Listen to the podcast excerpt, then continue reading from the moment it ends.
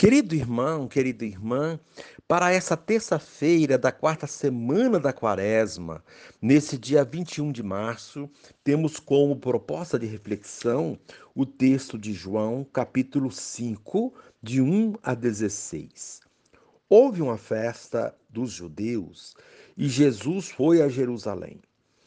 Existe em Jerusalém, perto da porta da, das ovelhas, uma piscina com cinco pórticos, chamada Betesda em hebraico. Muitos doentes ficavam ali deitados, cegos, coxos e paralíticos. De fato, um anjo descia de vez em quando e movimentava a água da piscina, e o primeiro doente que aí entrasse, depois do borbulhar da água, ficava curado de qualquer doença que tivesse. Aí se encontrava um homem que estava doente havia 38 anos. Jesus viu o homem deitado e, sabendo que estava doente há tanto tempo, disse-lhe: Queres ficar curado? O doente respondeu: Senhor, não tenho ninguém que me leve à piscina quando a água é agitada. Quando estou chegando, outro entra na minha frente. Jesus disse: Levanta-te, pega a tua cama e anda. No mesmo instante, o homem ficou curado, pegou sua cama e começou a andar. Ora, esse dia era um sábado. Por isso os judeus disseram ao homem que tinha sido curado: É sábado, não te é permitido carregar a tua cama. Ele respondeu-lhes: Aquele que me curou disse: Pega a tua cama e anda. Então lhe perguntaram: Quem é que te disse, pega a tua cama e anda? O homem que tinha sido curado não sabia quem fora, pois Jesus se tinha afastado da multidão que se encontrava naquele lugar. Mais tarde, Jesus o encontrou, encontrou o homem no templo e lhe disse: Eis que estás curado, não voltes a pecar para que não te aconteça coisa pior. Então o homem saiu e contou aos judeus que tinha sido Jesus quem, quem o havia curado. Por isso, os judeus começaram a perseguir Jesus, porque fazia tais coisas em dia de sábado. Palavra da salvação. Glória a vós, Senhor. Querido irmão, querida irmã, em Jerusalém, centro do poder econômico, religioso e político, Jesus depara-se com uma multidão de doentes. Toma a iniciativa e, sem nada exigir, restitui a saúde a um paralítico que havia muitos anos esperava por uma remota cura. O recém-curado sai transitando livremente no meio da multidão. Em vez de celebrar a nova vida do ex-paralítico e congratular-se com Jesus, que o libertou da paralisia, os judeus ficam indignados contra um e outro por fazerem essas coisas em dia de sábado. Ao encontrar mais tarde o homem que foi curado, Jesus o chama à conversão para que sua libertação seja completa. Jesus se coloca a favor da vida e da libertação das pessoas. Seus adversários, ao invés, preferem mantê-las paralisadas e oprimidas. Querido irmão, querida irmã, junto à piscina, no pórtico de Jerusalém, Jesus encontra muitos enfermos, entre eles um homem doente há mais de 30 anos. Vendo-o, Jesus pergunta se ele quer recuperar a saúde. O enfermo explica o motivo pelo qual não consegue banhar-se. Jesus ordena-lhe que pegue sua cama e ande. Para além das críticas dos judeus que guardavam o sábado, Jesus não apenas realiza a cura física, como também confere o perdão dos pecados, e mesmo sendo perseguido, não deixa de estender a mão aos sofredores e aflitos. Sejamos capazes de seguir os passos de Jesus e nunca nos cansarmos de fazer o bem em qualquer dia e horário. Quem acolhe o mandamento do amor realiza o bem a todo momento. Muitos esperam nossa caridade.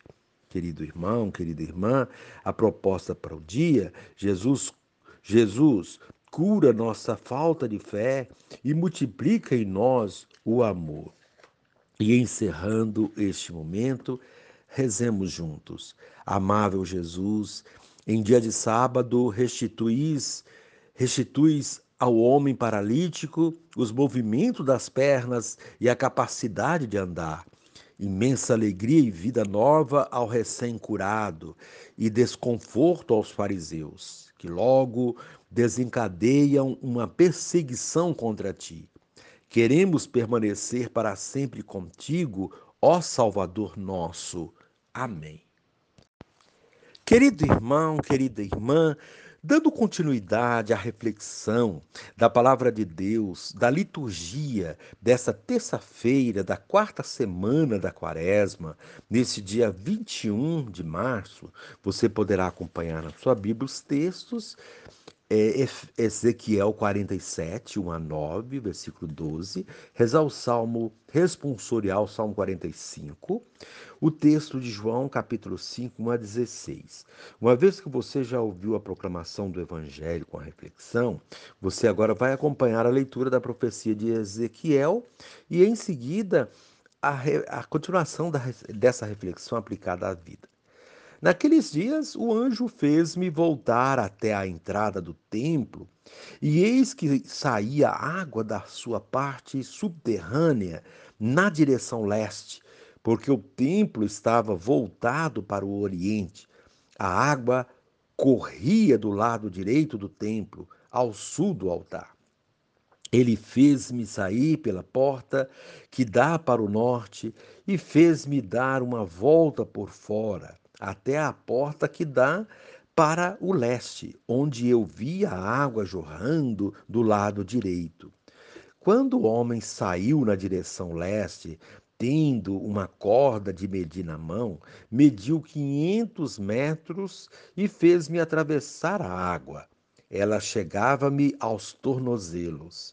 Mediu mais quinhentos metros e fez-me atravessar a água. Ela chegava-me aos joelhos, mediu mais quinhentos metros e fez-me atravessar a água. Ela chegava-me à cintura.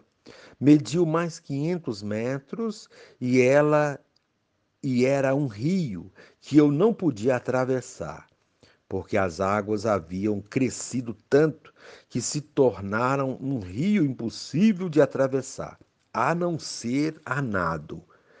Ele me disse: Viste, filho do homem? Depois fez-me caminhar de volta pela margem do rio. Voltando, eu vi junto à margem muitas árvores, de um e de outro lado do rio.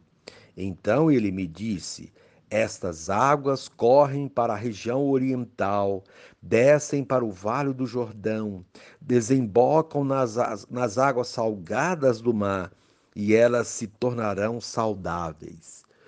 Onde o rio chegar, todos os animais que ali se movem poderão viver. Haverá peixes em quantidade, pois ali desembocam as águas que trazem saúde, e haverá vida onde chegar o rio. Nas margens, junto ao rio, de ambos os lados, crescerá toda espécie de árvores frutíferas suas folhas não murcharão e seus frutos jamais se acabarão. Cada mês darão novos frutos, pois as águas que banham as árvores saem do santuário. Seus frutos servirão de alimento e suas folhas serão remédio. Palavra do Senhor. Graças a Deus. Querido irmão, querida irmã, Seguindo a mesma dinâmica dos dias anteriores, A liturgia da palavra hoje traz um tema relacionado à vida, à água. É o tema que remete ao nosso batismo e à vida nova trazida por ele. São os reflexos da liturgia do quarto domingo que continuam presentes. Na primeira leitura, Ezequiel, numa linguagem carregada de símbolos, fala da água que brota da parte subterrânea do, te do templo, isto é, das suas profundezas. O templo que contém a fonte da vida. O templo como espaço gerador de vida. A fonte brotava do seu interior e jorrava pelas suas portas, de onde saíam braços de rios.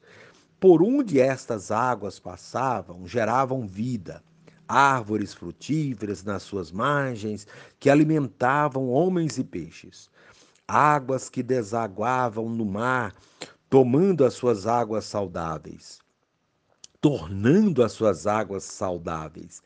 É um processo, uma cadeia de vida que é gerada pelas águas que brotam do templo.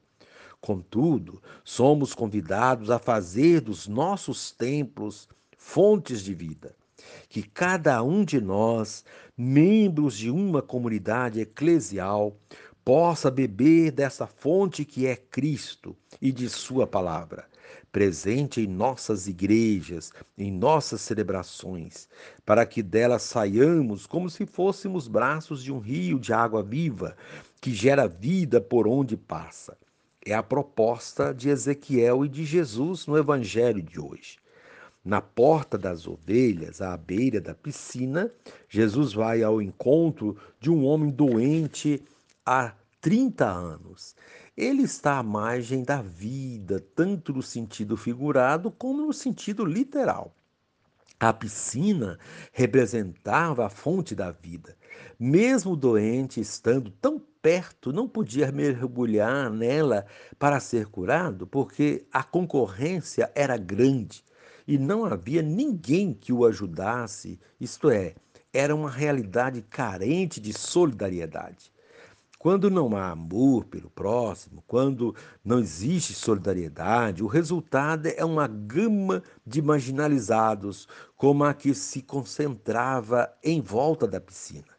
No caso de hoje, é Jesus quem vai ao encontro deste homem e pergunta se ele quer ficar curado. O homem explica sua situação de marginalização e abandono e Jesus se compadece, se compadece dele. A compaixão de Jesus consiste numa ação imperativa, numa ordem. Levanta-te, pega a tua cama e anda. Jesus não quer ver ninguém prostrado, alienado, amarrado a situações opressoras, vivendo na dependência e sendo subjugado ordenar que o homem se, re, se reerga e ande significa estender a mão, ser solidário, apontar um caminho, uma saída, ajudá-lo a recobrar sua dignidade. Há muitas formas de se fazer isso sem ser paternalista ou assistencialista. A pedagogia de Jesus é eficaz porque faz com que os próprios oprimidos tomem consciência da sua opressão e vislumbrem uma saída.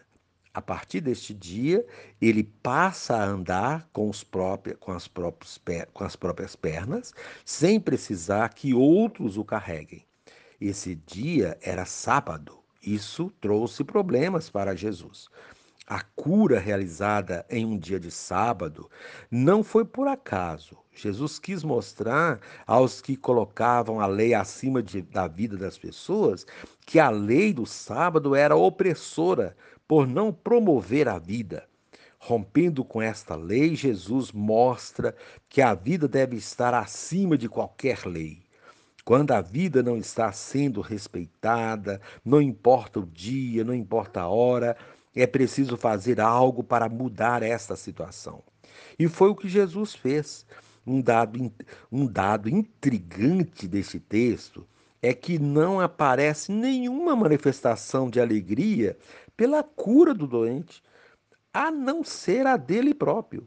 Os demais estão preocupados com a lei do sábado.